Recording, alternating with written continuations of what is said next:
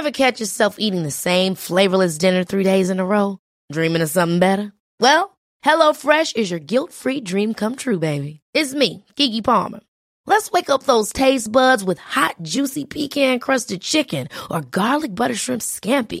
Mm. Hello Fresh. Stop dreaming of all the delicious possibilities and dig in at HelloFresh.com. Let's get this dinner party started.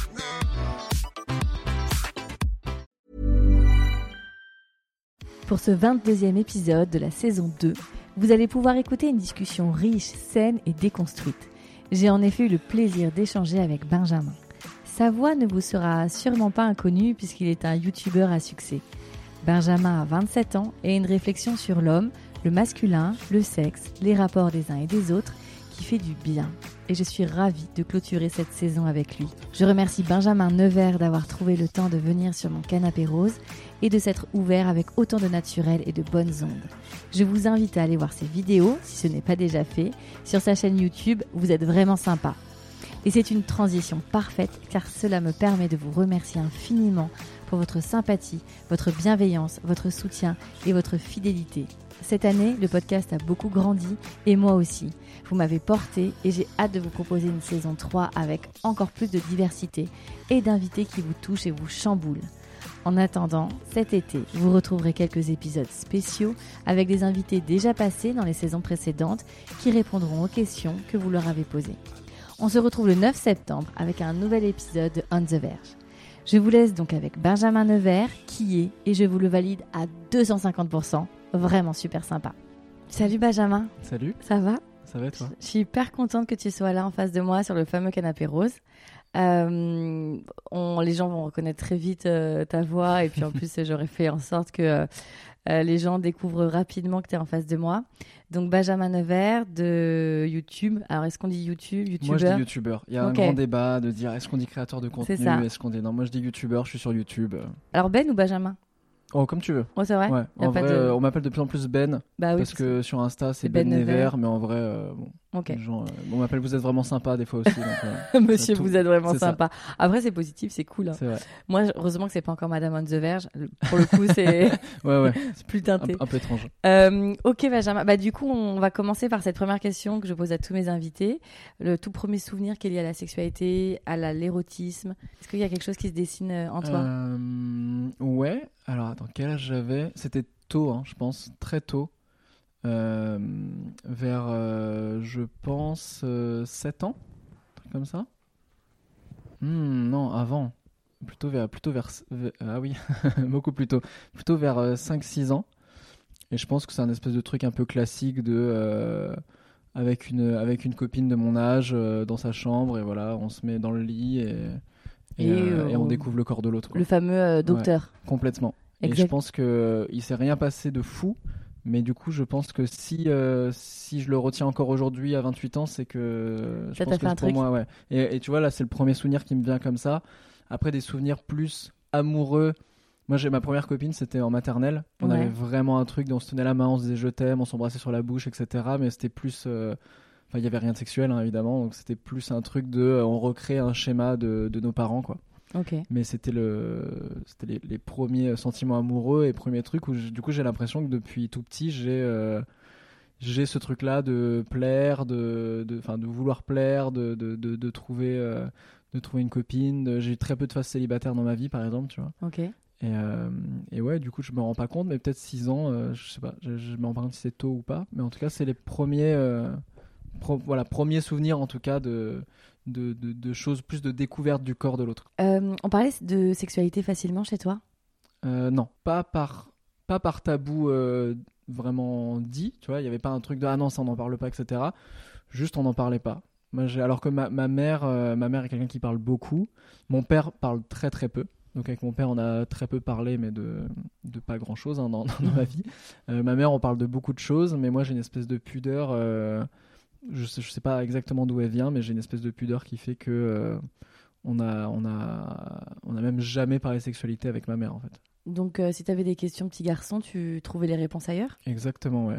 Mais tu vois, j'ai pas eu le sentiment d'avoir de m'être posé des questions et d'avoir eu le besoin de poser des questions. Je sais que ma mère, une fois, quand j'avais peut-être 15 ans, m'a abordé le sujet en mode oui, si tu veux des préservatifs, et en fait, j'ai très vite coupé court parce que. Non, non, laisse-moi. Ouais, non, mais c'était plus ça, et c'était vraiment un truc de non, mais ok, moi je suis déjà éduqué là-dessus et pas besoin d'en parler. Et, en fait, j'ai jamais eu l'impression que c'était à mes parents de m'expliquer tout ça. D'accord. Bizarrement. Alors que du coup, je sais pas comment j'ai été éduqué. Je pense que j'ai été éduqué en discutant avec d'autres, avec mes potes, avec. Euh, bah, le porno hein, aussi m'a vachement éduqué. C'est ce que j'allais te dire. Tu fais partie de cette génération. Il y avait les, les ordinateurs à la maison. Exactement. bah alors il n'y avait euh, pas encore la DSL. Oui. Donc on faisait charger des pages euh, pour avoir euh, une photo. Tu sais, moi j'ai eu mes résultats de bac sur Minitel, donc. Ah oui, d'accord. déjà, c'était déjà pas mal de, de charger la page. C'était déjà une grande modernité. Donc oui, du, du charger. oui, tu allé sur les sites, ils existaient déjà. Ils existaient déjà. Ouais, ouais, ouais. ouais moi le il n'y avait pas la DSL, mais ouais, à 14 ans, c'est ça, il y avait, il y avait quand même Internet euh, avec euh, où ça coupait le téléphone. Oui, ah, ça, voilà. j'avais ça, c'était avec le modem. Euh, du coup, bon, tu as, ces souvenirs-là quand, quand tu es jeune garçon, tu rentres dans la prépuberté, comment ça se passe Ton corps commence à changer, les hormones commencent à faire leur taf. Comment tu appréhendes ce changement de corps? Bah, Moi, j'ai une relation à mon corps qui est assez qui est un, un, peu différent, on va dire. Euh, j'ai eu les mêmes problématiques que tous les mecs euh, d'un point de vue hormonal, mhm. euh, à la puberté, etc.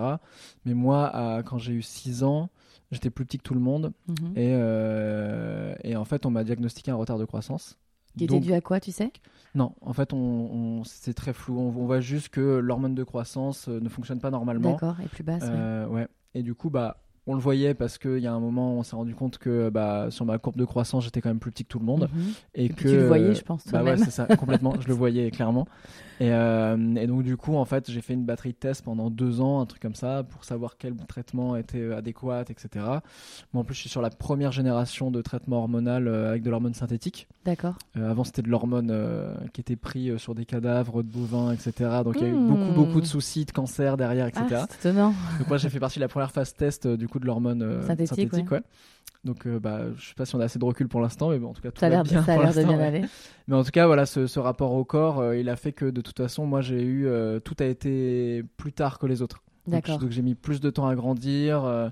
Je pense que même au niveau des poils, etc., tu vois, des trucs un peu classiques, même d'un point de vue barbe, tu vois, j'ai eu une barbe très très tard. Donc moi j'ai eu des questionnements de masculinité qui, étaient, ouais, qui étaient plus en retard que, que Quand tu dis très en retard, c'est quoi C'est plutôt au lycée? Ah non, moi, j'avais pas de barbe au lycée. Hein. J'ai eu de la barbe plutôt en. Je crois que j'ai commencé à avoir de la barbe en licence, quoi. D'accord. Donc, euh, donc, après, vers la vingtaine, en, quoi. Ouais, en bac plus 3, ouais, ouais bien sûr. Ok, donc du coup, tu, ton, ton corps de jeune garçon, prépubère, on va dire, pour euh, un terme médical, euh, tu vas l'avoir au collège et au lycée. Ouais. Alors, au, au, lycée, en vrai, ça va. Euh, parce qu'après je, je, faisais beaucoup de skate et beaucoup de BMX. D'accord, donc tu as développé. Donc je m'étais quand même musclé, euh, musclé le corps. Donc je commençais quand même à avoir des pecs, j'avais des abdos. Euh, comme je, suis très mince en plus, l'avantage c'est que du coup je faisais plus quelqu'un de sec. Ouais, athlétique. ouais, complètement. Donc là ça allait, ça allait à ce niveau-là. Mais, mais ouais. Et, ta voix Parce que tu as une voix grave. Ta voix non, alors ma voix a mué en même temps que tout le monde. Par ah. Ouais. C'est étonnant. Vers, euh, je sais pas, vers, vers 13 ans, j'ai commencé à muer. Ah d'accord. Donc t'avais, enfin, sans, il n'y a pas de curseur bien sûr, mais mm. tu avais ça parce que c'est vrai que la voix, c'est vraiment ce qui va te différencier euh, à ces âges-là en plus et, et les, les, jeunes femmes, enfin, il y a des études euh, là-dessus qui sont sensibles justement après aux voix plus graves. Donc tu avais cette voix-là quand même qui t'a accompagné dans ta puberté. Complètement. Donc tu as eu quand même un marquage. Oui, ouais, complètement. Oui, et puis de toute façon en vrai, vers, euh, vers 15 ans, j'avais quand même beaucoup rattrapé le retard. Parce que j'ai arrêté mon traitement à 17 ans. En fait, j'avais vraiment pratiquement rattrapé le retard. Là, tu vois, je fais 1m69. Et en vrai, j'étais vraiment pas loin de cette ah, taille-là. C'est hyper honnête parce que généralement, on arrondit. Ouais, non, non, non. C'est super honnête, ok. Là, je connais ma taille exacte, on va pas mentir là-dessus, c'est pas vraiment 1m70. Bah, le, matin peut-être, le soir un peu moins. Euh, non, je crois qu'on est plus sur le matin 69 et ah, peut-être moins le, en fin de journée, ouais. ok. Comment ça se passe justement au collège avec les filles? Est-ce que ce retard de croissance va te, va te bloquer dans justement ton évolution? Parce que le reste marche hyper hmm. bien, j'imagine. Donc, euh, comment ça se passe pour toi avec les filles à ce moment-là? Eh bah, bizarrement, j'ai aucun souci.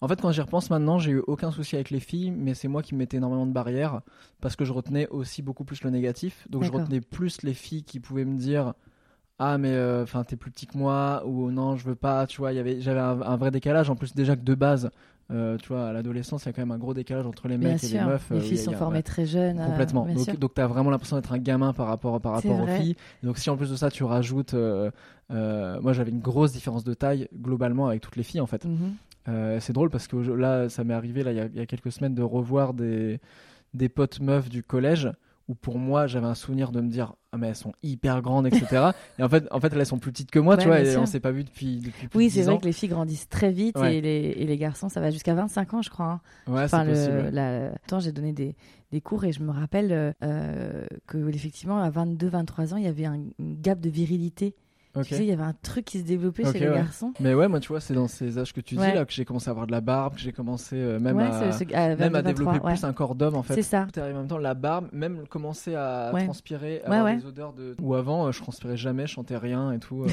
Vraiment, entièrement, et je me suis dit, j'ai un problème.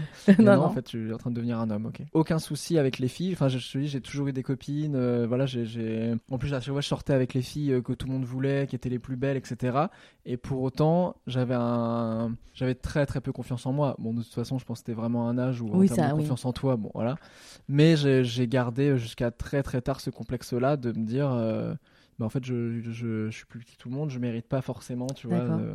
Parce que tu avais cette euh, vision de l'homme euh, 1m85, euh, développé de la barbe, etc. C'était ton idéal? Enfin, c'était ton, en tout cas ton, bah, ta référence? En tout cas, c'était le schéma et qu'on m'a fait ressentir direct, tu vois. Je, quand, quand j'ai euh, j'ai déménagé quand j'avais 7 ans en CE1, euh, j'ai déménagé, changé d'école. Mmh. arrivé dans une nouvelle école. Au moment où on m'a diagnostiqué le retard de croissance, c'est à ce moment-là on se rendait compte que la courbe commençait à, descendre. Et jusqu'à maintenant, euh, enfin tu vois, tu es en maternelle, même CP, tu te rends compte de rien. Voilà, tu vois, il y a pas de des questions que tu te poses pas du tout. Et c'est moi cette année-là vraiment en étant le petit nouveau que j'ai découvert euh, ce truc-là de déjà de masculinité, de mmh. masculinité qui est entre les mecs donc déjà j'ai compris euh, cette petite loi de la jungle avec d'autres mecs. Mhm. Euh, on me fait comprendre que je suis le plus faible, on me fait comprendre euh, plein de choses.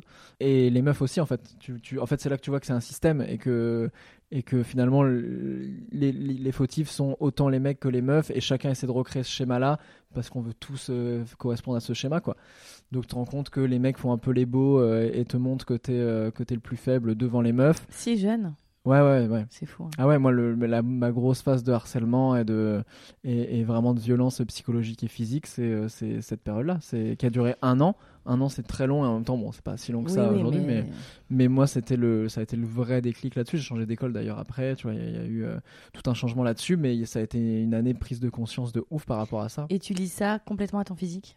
Au fait que tu non, sois un peu plus en vrai, Alors, il y a plusieurs choses. Il y a le fait que tu sois nouveau aussi. Il y a, voilà, il y a ça.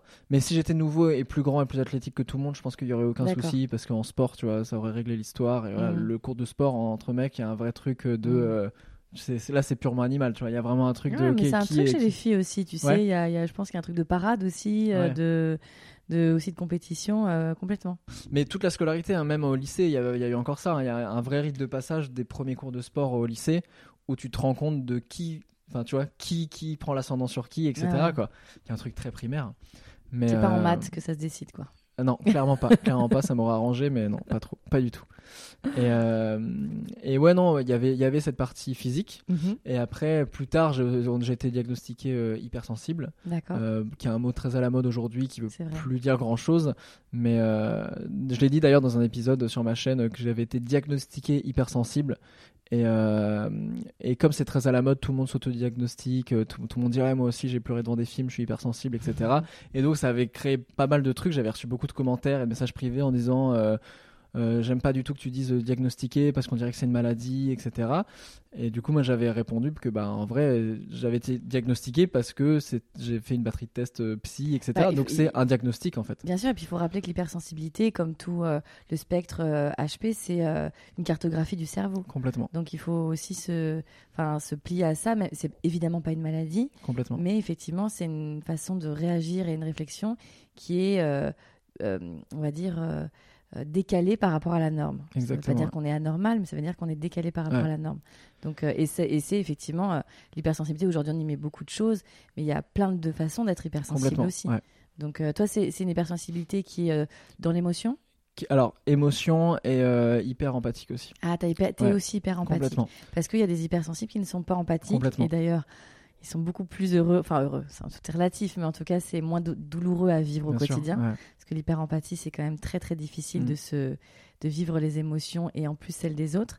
Et, euh, et du coup, ça t'a développé quoi? Des, des compétences peut-être dans autre chose, dans la musique, dans les.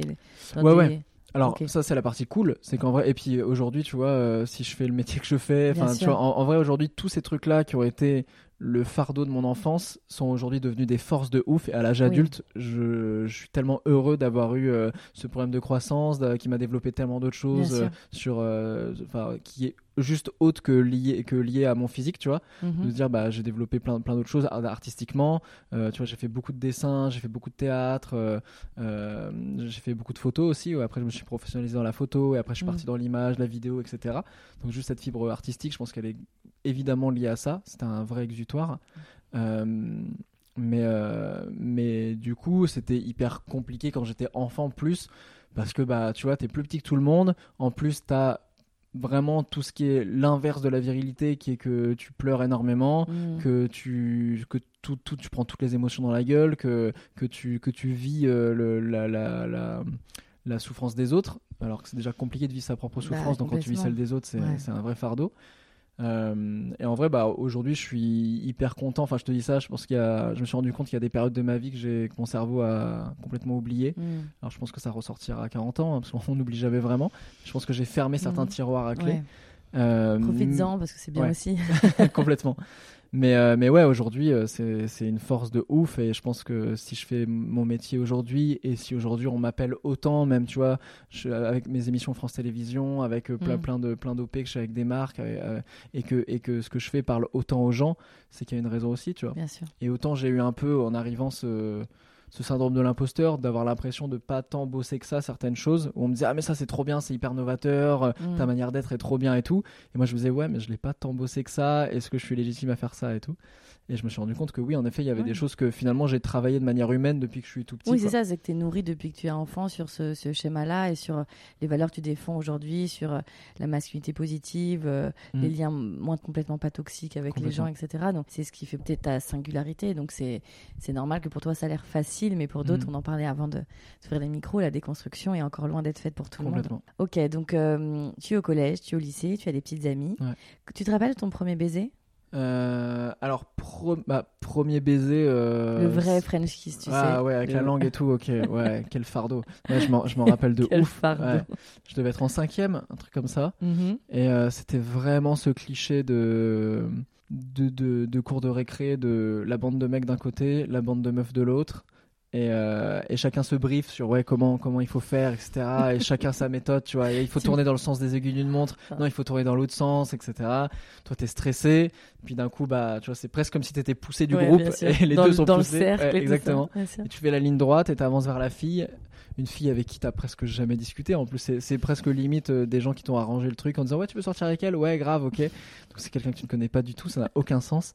Et, euh, et bon, c'était c'était pas bien, hein. on Bien va pas sûr. se mentir, c'était c'était pas bien du tout. Beaucoup trop de langues. beaucoup trop de langue, trop profond, Trop de euh, salive. évidemment, trop de salive, euh, un lavomatique, trop de vitesse, trop de trop de tout, puis vraiment zéro sensualité, et puis c'est vraiment à la fin du baiser, chacun repart directement et hop, ok, on s'est débarrassé de ça. fait. Mais c'est fait. Tu vois, j'ai moins eu un- une espèce de satisfaction d'un rite de passage de me dire ah c'est fait que par rapport à la première fois, tu vois. La Mhm. première fois, même si c'était aussi nul que le premier euh, que le premier French kiss, tu vois, j'ai vraiment eu un truc de dire ah ok là j'ai passé une étape. Oui, puis il y a plus d'intimité quand même à ce Ouais, moment-là. bien sûr, bien Enfin, sûr. je le Ouais. Non, oui, bien sûr. Non, c'est clair. Mais, euh, mais ouais, non, c'était pas top. Et après, j'ai réussi à apprécier ça plus tard, en fait. Mhm. Mais évidemment, quand il se passe des trucs dans la tête, euh, plus que Bien physiquement. sûr. Quoi. Et euh, donc là, c'est le collège. Euh, le lycée, ça se passe pareil. T'as as une histoire d'amour qui vient, qui arrive dans ces, ces années-là? Lycée, j'ai ma première vraie histoire d'amour. Donc Mhm. vraiment, euh, première relation longue qui dure un an. Et où là, vraiment, on développe quelque chose, tu vois, une vraie histoire de couple. Là où avant, ça avait duré peut-être 4-5 mois, tu vois, jusqu'à Mhm. maintenant, au maximum.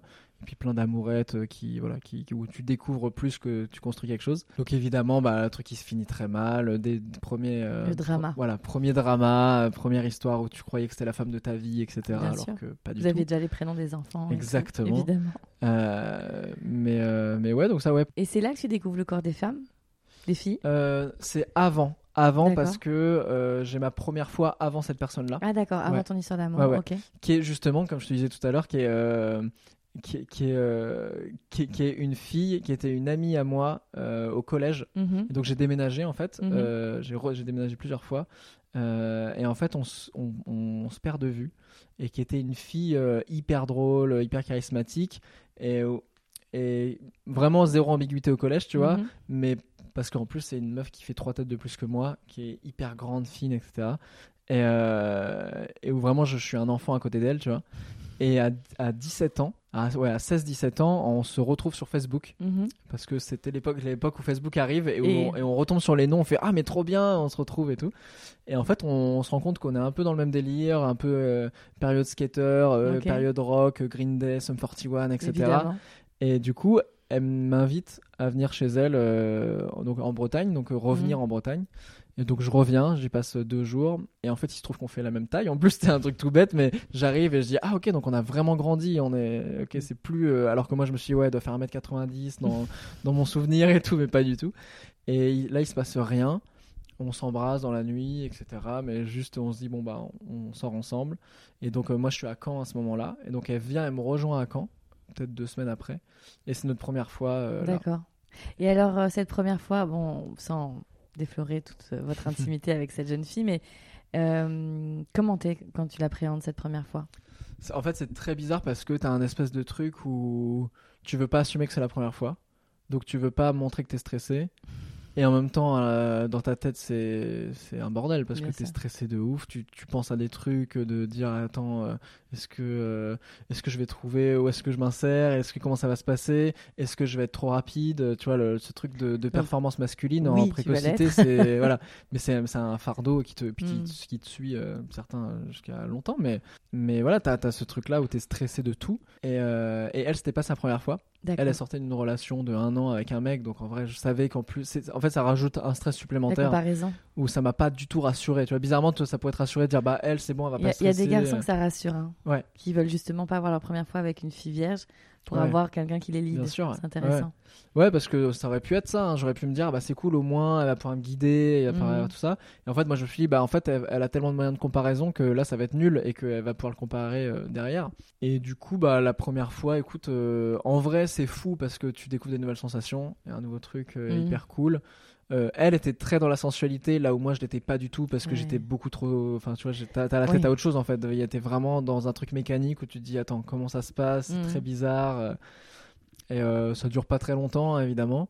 Euh, moi derrière, en plus, je culpabilise un peu que ça n'avait pas duré longtemps. Elle, elle s'en fout royalement. Et, euh, et voilà, non, mais c'est- en vrai, c'était cool. T'en En gardes un bon souvenir en tout Ouais, cas. non, en vrai, j'en garde un bon souvenir. Je garde quand même ce truc bizarrement de performance, de me dire, ah, j'ai pas été au top. Alors qu'après coup, Ouais, tu vois, c'était a été. il y a un peu plus de 10 ans. Et ouais, bien sûr. Et je me dis, bah évidemment que t'as pas été au top, c'est normal.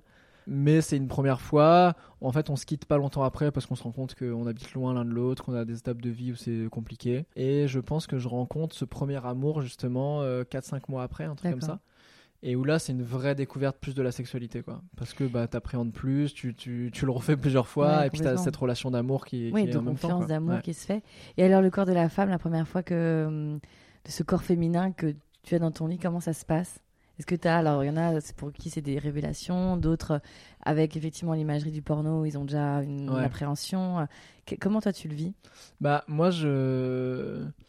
Moi, ça a été plus ce truc de me rendre compte rapidement qu'il fallait que je déconstruise. En fait, le corps de la femme en soi, j'en avais vu plein d'un point de vue juste physique parce que édu vachement éduqué par le porno.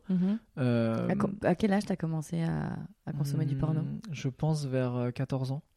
Et c'était les potes C'était ta recherche? C'était non, c'était les potes. Ouais. D'accord.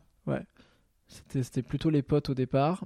Et après, euh, consommation, moi, euh, perso, euh, depuis. Enfin, tu En vois, support sur solo, ouais, masturbatoire, ouais. euh, ok. solo et avec des périodes où euh, où en fait j'ai eu des grosses périodes aussi où le où je voulais pas consommer du tout de porno et où tu vois juste en masturbation je préférais être sans porno Dans et juste moi moi et moi et moi quoi et, euh, et où ça m'excitait beaucoup plus et après d'autres périodes où c'était que le porno Euh, mais je pense d'ailleurs que les périodes après où ça a été plus le porno ça m'a plus euh, fait du mal tu vois que, que, que fait du bien quoi Mais du coup, ouais, première, première vraie relation, euh, c'était plus de la déconstruction, tu vois, où je me Mhm. rendais compte que bah, des cas- déjà le, le corps de la femme n'est pas le même que dans le porno. Donc déjà, il fallait aussi se dire ah Ouais. ok, c'est pas la vraie vie non plus, tu C'est un vois. vrai truc, ça. hein, Bien euh, sûr. Essayer de se rendre compte. Bah, en plus, euh, le corps d'une actrice porno, plus ou moins travaillé, plus ou moins refait, plus ou moins.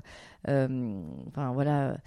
pimpé euh, versus le corps d'une jeune femme euh, qui est en tu vois en adolescence ça n'a rien à voir enfin même enfin tout quoi les volumes euh, la peau le, la façon de bouger enfin c'est tellement différent quoi Complètement. Ouais, Mm. Ouais, et puis, euh, puis c'est bizarre parce qu'il y a des trucs qui t'excitent vachement dans le porno que t'as pas du tout envie de faire en vrai. Enfin, euh, voilà, donc c'était un peu cette découverte là. euh, qui je pense sont des questionnements aussi que, que, que ma copine avait à ce moment-là, tu Mhm. vois, de, où on, sent- on sentait que des fois on reproduisait des trucs de qu'on elle dans regardait des du porno aussi elle? Je- je- on n'en a jamais discuté, mais je pense, parce qu'en vrai, on reproduisait tous les deux des fois des trucs de porno, tu vois. Ce truc où tu sais, tu, la tu- scène machin ouais, c'est ça, tu sais, tu reproduis des, des trucs que t'as vus, en même temps tu dis putain, mais ça me fait pas du tout kiffer, mais enfin, tu sais, ce, ce moment, en fait, t'es en découverte de sexualité et t'es plus dans un rôle que dans un truc vraiment où on se dit ok, on se fait kiffer, et en même temps tu découvres, donc Oui. tu testes des trucs, tu dis ouais, ok, ça, ça me plaît pas trop. Mais euh, non, j'ai pas, j'ai pas eu un truc vraiment de déclic de me dire waouh, c'est trop bizarre. Euh, parce qu'en fait, je sais pas, il y, a- y, a- il y avait après, il y a un truc naturel aussi qui se Oui, fait de découverte de l'autre, tu vois. Euh, mais après, si, il y a, il y a des vrais- après, il y a des vraies découvertes, tu vois, il y a des vrais déclics de, euh, euh, je pense par exemple au CUNY, tu vois. Le Mhm. CUNY, il y a un vrai déclic où, tu vois, Ah oui. t'es es autour de la zone et il y a un moment où tu chopes un truc et tu fais Ah, ok, tu vois, c'est comme le vélo, tu vois, où Ah, t'en- t'enlèves les petites ça. roulettes et il y a un moment où tu commences à piger sur les deux roues l'équilibre. tu fais Ok, j'ai chopé l'équilibre et après Je- tu. voilà. Là, je trouve que cette euh, image est parfaite. C'est exactement ça. Je viens de l'improviser. Et Voilà. bah, je. Waouh!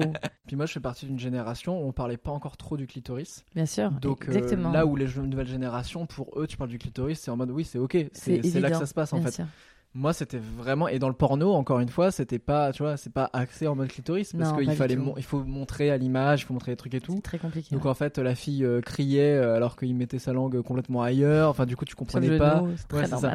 Donc vraiment, moi, on m'avait jamais dit où il faut mettre sa langue, ce qu'il faut faire, etc. Donc c'était vraiment de l'exploration euh, solo, quoi. Mais, euh, mais voilà, c'était plus les- la découverte du clitoris, ça a été vraiment la découverte. Je pense que j'ai fait ah ok cool, c'est là. Et puis dans l'autre sens, c'est-à-dire que cette- ces jeunes femmes font partie aussi de la même génération que toi qui sont pas hyper encore à l'aise avec ça. Parce qu'on les a pas éduqués dans ce sens-là. Donc, euh, bah, ta, ta partenaire à, à l'époque était déjà à l'aise euh, visiblement avec son corps, mais il y a des filles, euh, enfin, que ce soit ma génération, ou même un peu plus jeune, où c'était hors de question. tu vois, le cunilingus, c'était vraiment une pratique Ouais, ouais, qui était, qui se faisait pas, quoi. Donc, ok. Mais après, d'ailleurs, mes relations après, plus j'ai vieilli, plus j'étais avec des filles qui étaient à l'aise avec leur corps et donc Mhm. qui avaient découvert la masturbation, qui avaient découvert juste elles comment elles pouvaient se faire du bien. Et en fait, c'est là où j'ai mes, meilleures relations tout, sexuelles parce qu'en fait, à partir du moment où chacun sait comment se faire du bien, en fait, c'est tu fais une voilà. addition à deux, quoi. Exactement, complètement. Exactement. Exactement ça. Ça ne va aller normalement qu'en s'arrangeant, en théorie. Ouais, ouais. Euh, ok, donc cette première fois, donc là tu rentres activement dans ta vie sexuelle. Ouais. Tu continues euh, un peu à côté le porno et. Aussi. Complètement. Ok. Complètement. Et, euh, et je me rappelle qu'à l'époque, il y avait vraiment un truc parce que j'avais lu dans un bouquin d'éducation sexuelle quand j'avais 13 ans. Euh, C'était des, genre des questions-réponses, tu vois, avec des Mhm. gamins qui posaient des questions à un psychologue, je pense, Mhm. euh, spécialisé dans, dans le sexe. Et, et où il y avait la fameuse question est-ce que c'est normal que je me masturbe? Et la réponse était oui. Euh, c'est normal, mais ça passera à l'âge adulte. Et donc moi, je suis resté avec cette idée-là dans la tête, de me dire, ok, la masturbation, c'est vraiment un truc de, tu découvres ton corps, t'es adolescent, tu découvres ton corps, il y a une masturbation. Et après, il y a des relations sexuelles avec quelqu'un, mais il faut arrêter, etc. Ah oui, l'un va combler l'autre. Exactement. Et donc, je pense que j'ai quand même eu une période, je me rappelle pas exactement de combien de temps ça a pu durer, mais je pense que j'ai eu une période de masturbatoire, pas forcément liée que au porno, mais juste masturbatoire euh, avec de la culpabilité, tu vois. Bah bien de sûr. me dire, ok, là, c'est vraiment pas normal. Et c'est après, évidemment, que les cours d'éducation sexuelle ont changé, que euh, bah, même avec les réseaux, il y a plein de choses qui, qui sont sorties. Euh, euh, et là, j'ai compris que c'était deux choses Mhm. complètement dissociées. Ouais. Ok. C'est- fou comme on se rend pas compte que l'impact de ce genre de. de... Enfin, c'est un peu anecdotique. Tu lis ça dans une interview ou dans un, dans un journal, mais ça peut te, te marquer Ah, à- au sûr. point de, tu vois, de- d'en faire après un sujet euh, culp- culpabilisant. Ouais, puis en plus, c'est des bouquins de- d'éducation sexuelle. Donc Oui, en fait, donc ils tu, ont une en fait, vérité, tu, quoi. tu prends tout, ouais, ça, tu prends tout comme vérité. Ouais, et ouais. en fait, euh, tant que t'as pas une information qui va te contredire, pour toi, t'es un gamin en plus. Donc tu vois, oui. c'est pour toi, c'est la vérité. Tu vas jamais essayer de trouver d'autres sûr. sources. Ou, voilà, donc c'est cette vérité-là qui reste ancrée pendant C'est dangereux quand même. hein. Ok, donc là on arrive euh, fin de lycée, tu vas commencer tes études. Mm. Comment ça se passe euh, sexuellement à ce moment-là? Euh, à fin de lycée, ok, donc là, je suis. Là, je suis célibataire à Donc tu as vécu ta- ton histoire d'amour qui Ouais, s'est terminée. Exactement. Je vis plusieurs petites histoires d'amour. Mhm. Euh, mais en vrai, le, la, la- la suite du lycée et début d'études supérieures, c'est plus une révélation sexuelle, quoi. Donc c'est vraiment ce truc. euh, à ce moment-là, en plus, je suis vraiment le blond aux yeux bleus qui a fini de se développer un peu. Euh, Il y a une période où je porte des dreadlocks en plus, donc il y a un truc un peu. c'est- je crois que c'est la période où c'est un peu cool, tu vois. C'était le moment où Tokyo Hotel, je crois, C'est- des dreadlocks et tout. Donc tu vois, il y avait vraiment le truc de. Ok. C'est stylé, je fais du skate. Enfin, vraiment, il y avait Tu, vraiment. vas- tu cochais les cases. Exactement. J'étais plus le petit rebelle, tu vois. D'accord. Alors que je l'étais pas forcément, mais, euh, mais j'avais plus un look de petit rebelle qui faisait que c'était facile avec les filles. Bad boy mais gentil du coup. Exactement, ouais. Ok. Exactement. Mais yeux pas bleus, trop gentil ça. non plus, Mais parce que à cette époque-là, j'avais encore compris qu'il fallait pas trop être gentil. Euh, donc là, c'est plus ouais révélation sexuelle où je m'amuse énormément. Mhm. Euh, et je, je sens que ça me correspond pas à 100%. Que je suis pas, en fait, je suis pas dans la période d'épanouissement sexuel complet. Euh, mais en tout cas, c'est là où j'apprends le plus euh, mécaniquement, euh, juste tu vois, d'un point de vue corps, corps, tu vois, de, Mhm. de comment se fait plaisir, etc. Il y a, et c'est plus tard que je découvre le déclic de faire l'amour en, en sachant comment ça marche d'un point de vue mécanique et en plus de comprendre où il se passe un truc vraiment plus psychique, tu vois, il y a un- Mhm. un, vrai truc intellectuel, ouais, exactement, ouais, qui, qui se passe. Euh, mais ouais, ouais, en gros, ouais, c'est plus la période. En plus, je fais des études de com, donc c'est vraiment Que euh, des vois, filles. ouais, que des filles. Euh, cliché. c'est non, c'est vrai. En plus, un très peu de mecs dans les promos Mhm. vraiment la période où sexuellement tu vois tu, ça y est c'est fini t'as le bac euh, tu, tu prends tes, premiers apparts tu commences à être indépendant etc ouais. donc, euh, Donc, donc, quand tu dis que tu t'amuses, c'est quoi? C'est que tu sors avec des filles, tu couches avec des filles? Ouais. Ok. euh, ouais et puis des trucs euh, sans lendemain tu vois des trucs euh, Tu dragues comment? Ah, ah, en vrai à ce moment là je drague très peu et Mhm. parce que euh, je me rends compte que euh, physiquement pour la première fois de ma vie je remplis tous les critères qui font que j'attire les filles Donc sans avoir besoin de faire grand chose ouais. Et euh, et à ce moment-là, euh, je suis vraiment plus le gars qui est dans la blague. Euh, donc qui plus qui fait rire et tout. Donc ça je, je me rends- je- c'est plus tard que je m'en suis rendu compte mais que ça que ça faisait un espèce de combo qui faisait que je plaisais naturellement. Et à ce moment-là je le comprenais pas non plus. Donc j'avais encore un peu ce truc de de me censurer de me dire mais c'est trop bizarre que je plaise à cette meuf pourquoi je plais à cette Mhm. meuf et tout Euh, donc c'est plus tard que j'ai compris ce truc là mais euh, surtout que j'avais énormément de complexes en fait. Je me trouvais pas beau. euh, euh, j'ai un grand nez, en plus j'ai un nez cassé, donc euh, moi je voyais que que le profil où mon nez est cassé. Tu vois, je me disais mais putain ce nez au milieu de la figure. J'ai des grandes oreilles, donc j'avais, je me disais ah putain en plus pour moi c'était décollé donc de ouf. Tu vois, donc j'avais j'avais juste ce truc là, tu vois, Mhm. où en fait ça prend des proportions qui sont énormes dans, dans ta tête quoi. Donc j'étais plus complexé. Après ça m'empêchait pas de vivre ma vie sexuelle, de pas Mhm. de, de vivre les aventures que j'avais. Euh, et après, en, en vrai, tout, tout s'est toujours fait de manière assez saine. Euh, j'ai pas, j'ai pas de souvenirs un peu de relations sexuelles euh, complètement alcoolisées où tu te rappelles pas trop le Ouais. lendemain et- ou de ou même c'est de, de consentement un peu moyen, tu vois, où tu sais pas trop, euh, tu sais pas trop si t'abuses, si t'abuses pas, etc. Euh, parce que c'est des vraies questions que je me suis posées des années après, tu vois, Bien quand il y a eu quand il y a eu MeToo, etc. Tu vois, Mhm. en vrai, c'est des vraies questions que je me suis posées en discutant avec des potes, de, de dire est-ce que euh, est-ce que ça a pu arriver en fait sans que je me rende compte, tu Bien vois. de- Euh, et et ouais, donc cette partie un peu amusement qui doit durer peut-être trois ans, un truc comme ça. D'accord. Euh, même si je me rends compte au fond de moi que c'est pas enfin que ça que en gros ça va pas durer et que c'est pas du tout euh, je suis un peu dans cette recherche de plaire mais qu'il y a un moment où en fait il il me manque un il me manque un vrai truc tu vois de construire un truc de- d'humain à humain quoi Mhm. Donc euh, c'est après que j'ai euh, ma première relation qui dure euh, qui dure Donc là, 4 t'es ans encore à l'école Ou tu Ouais, commences à ouais, bosser non je suis encore à l'école là ouais. Enfin, je suis encore à l'école, mais en vrai, j'ai tout fait en alternance, donc je bossais en Oui. parallèle. euh, donc, en gros, de, de mon BTS jusqu'à mon Master 2, en fait, je, je bossais en agence, euh, euh, chez l'annonceur. Enfin, j'ai testé Mhm. plein de trucs en communication marketing. Donc euh, c'était un, peu le. en fait, c'était le but parce que je voulais pas faire d'études longues. Au final, j'ai mhm. fait un bac plus 5. Mais ouais, donc non, je suis toujours en études. Et en études, voilà, je rencontre, euh, je rencontre une fille qui me plaît bien, où je recrée pas le même schéma que mes premières relations. Dans le sens où je pense que c'est la première meuf que je rencontre qui est, euh, qui est pas très manipulatrice, qui essaie pas d'avoir l'ascendant sur moi. Et qui est une meuf très cool où il y a zéro prise de tête, etc. Quoi. Là où je pense que je me l'interdisais beaucoup avant. Euh, je recréais un peu le même schéma, je retombais un peu sur le même type de fille et c'est pour ça que ça durait jamais très longtemps.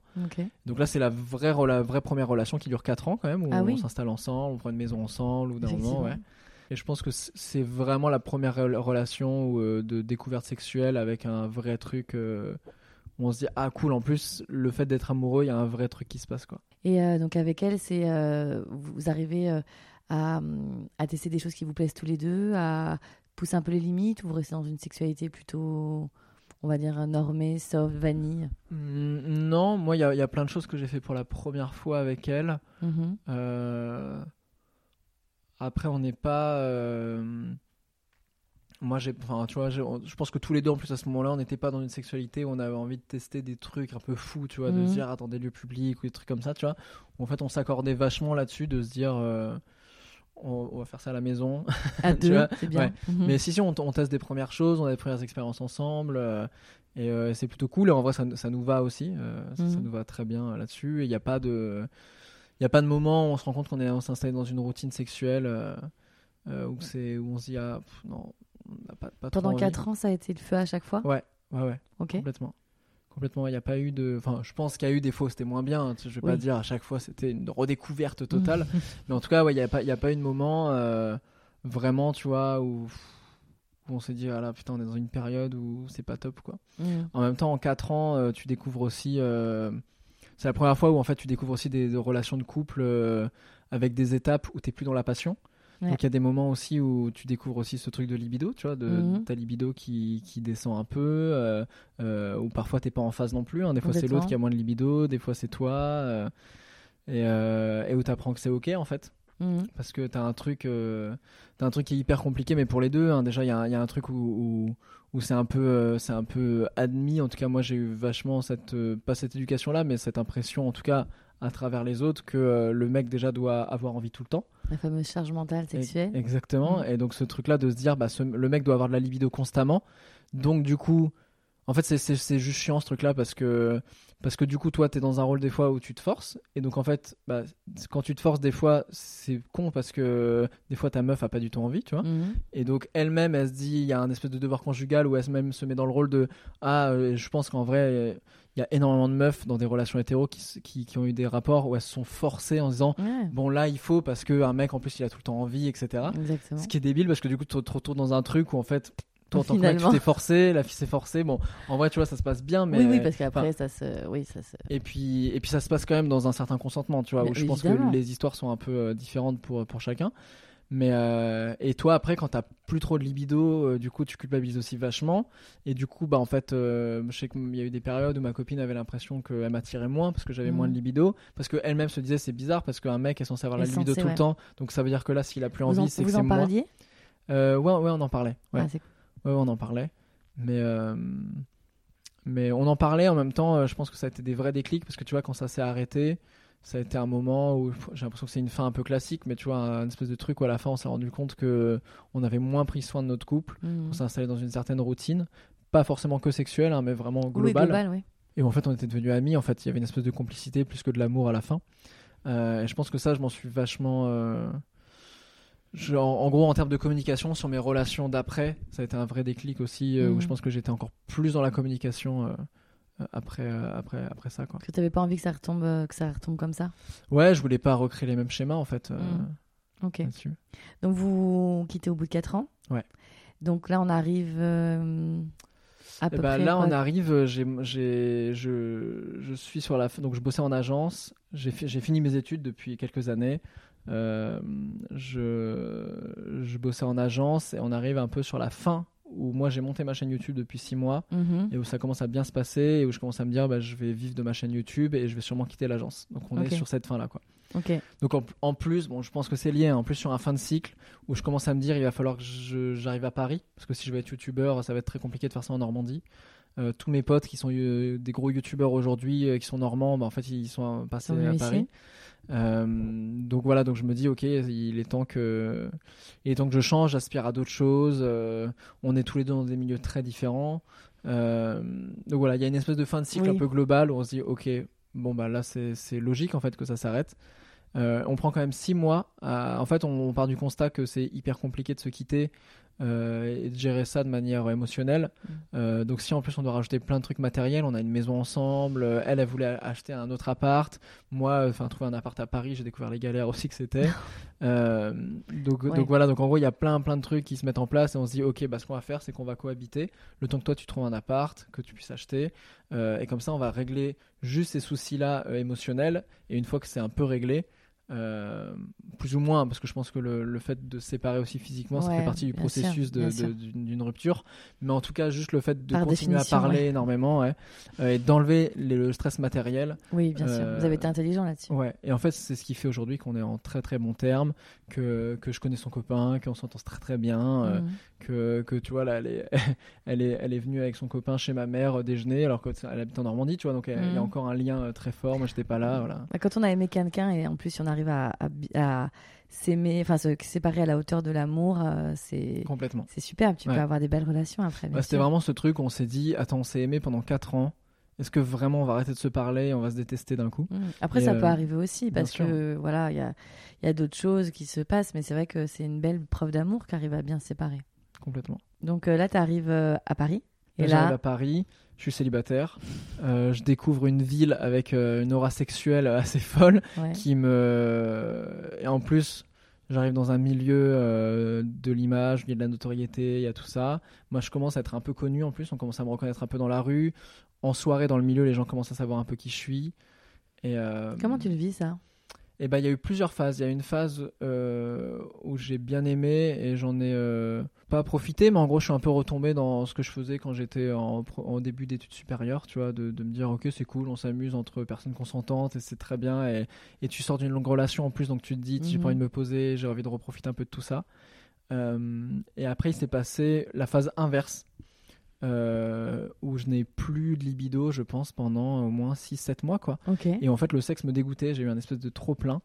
Parce que Euh, tu avais trop consommé avant, tu penses? Parce que j'avais trop consommé et surtout, il y a eu un truc qui s'est passé, c'est que j'avais l'impression qu'il y avait un truc qui se passait et qui devenait un peu biaisé. Euh, où déjà, je commençais à être très stressé de tomber sur des gens qui me connaissaient. euh, où j'avais très peur en fait de, de rencontrer des gens et qu'en fait les gens voient qui j'étais et que ça crée un truc complètement biaisé et qu'en fait je sais pas s'ils couchaient vraiment avec moi ou s'ils couchaient avec l'image qu'ils avaient de moi des trucs comme ça qui euh, qui étaient les premiers questionnements et qui sont en fait aujourd'hui je suis beaucoup plus à l'aise avec ça tu vois deux ans euh, deux ans et demi après mais euh, alors que ma notoriété a grandi qu'on Ouais, me reconnaît, qu'on me encore plus dans la rue etc Mhm. qu'on me drague encore plus euh, avec des intentions un peu étranges et tout. Mais, euh, mais du coup, je suis content de m'être posé ces questions-là au tout début de la notoriété parce qu'aujourd'hui, je suis beaucoup plus à l'aise avec ça. J'ai- et j'ai pris des automatismes un peu Et aussi. c'est et c'est quoi les réponses à ces questions du coup? En vrai, je suis beaucoup plus méfiant. Aujourd'hui, je, suis éno- je, suis- je suis vraiment euh, très méfiant. Euh, je sais que dès les premiers signes de quelqu'un qui me drague et dès que je- tu, tu vois vite les premiers signes de. euh, ça m'est arrivé, tu vois, d'avoir un date avec quelqu'un, mais qui est genre une pote de pote, donc pas via Mhm. une appli, pas tout ça, tu vois, mais c'est pas vraiment un date du coup, mais tu vois, c'est juste. On se rend compte qu'on se plaît quand même énormément. On discute, tout se passe très bien. Et puis au bout d'une heure dans le bar, elle me dit euh, En fait, je dois dire, je te l'ai pas dit, mais j'adore vraiment ce que tu fais, tes vidéos et tout. Et moi, ça, ça là, il y Ça, a eu un, un truc. Ouais, là, ça a cassé parce que je me dis, ça fait une heure qu'on discute et qu'en fait, tu sais énormément de choses sur moi et que t'attends une heure pour me le dire alors que ça aurait été ok, tu vois. Et que d'un coup, je me dis Pourquoi tu l'as pas dit? Est-ce que. Enfin, tu vois, il y a un truc où je me dis Oui, Ah, c'est comme si, comme si la personne avait abusé de moi pendant une heure, tu sais. Mhm. De me dire, mais c'est trop bizarre en fait de faire comme si on se connaissait pas alors que tu sais plein de choses sur moi. Et ça, il y a un truc que je comprenais pas du tout euh, quand je suis arrivé dans ce milieu-là et que je voyais mes potes qui avaient des millions d'abonnés et tout et qui eux avaient déjà euh, connaissaient un peu ce truc-là, tu vois. C'est un truc que je me disais, ah, c'est marrant, ils sont quand même vachement méfiants, vachement fermés aux autres et tout. Et en fait, c'est un truc que j'ai compris par moi-même, tu vois. Et que- Mais, mais j'ai découvert des. Enfin, j'ai vécu des moments lunaires, tu vois. Des trucs, de, des, des trucs de boîte de nuit, tu vois, où passer une certaine heure quand les gens ont bu. euh, Enfin, tu vois, des, des, des filles qui m'attrapent par le bras pour m'emmener dans les toilettes ou des trucs, euh, tu vois, où tu fais, waouh, attends, il se passe, il se passe quoi? C'est très très peu- bizarre, tu vois. un peu violent, ouais. Et euh, des trucs. euh, c'est drôle en fait parce que même, même des trucs qui sont des témoignages normalement que des meufs te racontent, type des meufs qui te sifflent dans la rue. Moi, ça, ça m'est Wow. arrivé trois, trois meufs qui me sifflent dans la rue et où en fait, de prime abord, tu sais, quand si on me l'avait dit avant, j'aurais fait ah cool, c'est flatteur, tu vois. Et pas du tout. Ah, pas du Pas tout. du tout. Et en fait, c'est là que je me suis rendu compte de la violence du truc, de Bien se faire sûr. siffler et d'être un espèce de de bout de viande. Et en fait, tu sais, je m'étais dit bah si un jour ça m'arrive, euh, si ça m'énerve, je leur dirais, je fais ouais, c'est quoi le problème et tout. fait, ouais. Et en fait, mais je me suis vraiment vu ne pas me retourner et tracer et entendre les trois meufs siffler en mode ah le petit gars de YouTube et tout, très mignon, petit cul et tout. Et t'es là en mode tu fais mais putain mais quelle humiliation. Et ouais, et en fait c'est, enfin une fois aussi après ça m'est réarrivé la nuit, tu vois, d'avoir des gens euh, qui commentent mon physique ou des trucs comme ça, tu vois. Mais, mais, mais du coup, je m'imagine le truc de te dire, putain, mais jamais, tu vois, je me suis posé la question de comment j'allais m'habiller pour sortir, par exemple. Où je me suis dit, bah non, ça m'arrive tellement peu de fois que je vais pas me poser la question. Donc après, j'imagine pas, tu vois, ces trucs-là. euh. Et même en boîte de nuit, tu vois, en boîte de nuit, euh, quand t'es une meuf, je pense que c'est beaucoup plus compliqué qu'un mec, tu vois. Mm. Mais du coup, voilà, du coup, par exemple, je vais plus du tout en boîte de nuit. Euh, les, les bars de nuit, euh, j'évite au maximum, ou alors je vais dans des bars où je sais que c'est safe, euh, où je sais que quand je suis avec une bande de potes, on est 10-15 et que c'est ok, tu vois. Euh, donc ouais, c'est en vrai. T'es pas, sur les pas sur les applis de Non, pas Ah du non? tout. J'ai eu une période, du coup, quand je suis arrivé à Paris, où je me suis mis sur les applis, je me suis mis sur Tinder. Et en fait, j'avais, j'avais très peu de matchs. Donc déjà, en termes d'ego, tu fais, waouh, bizarre.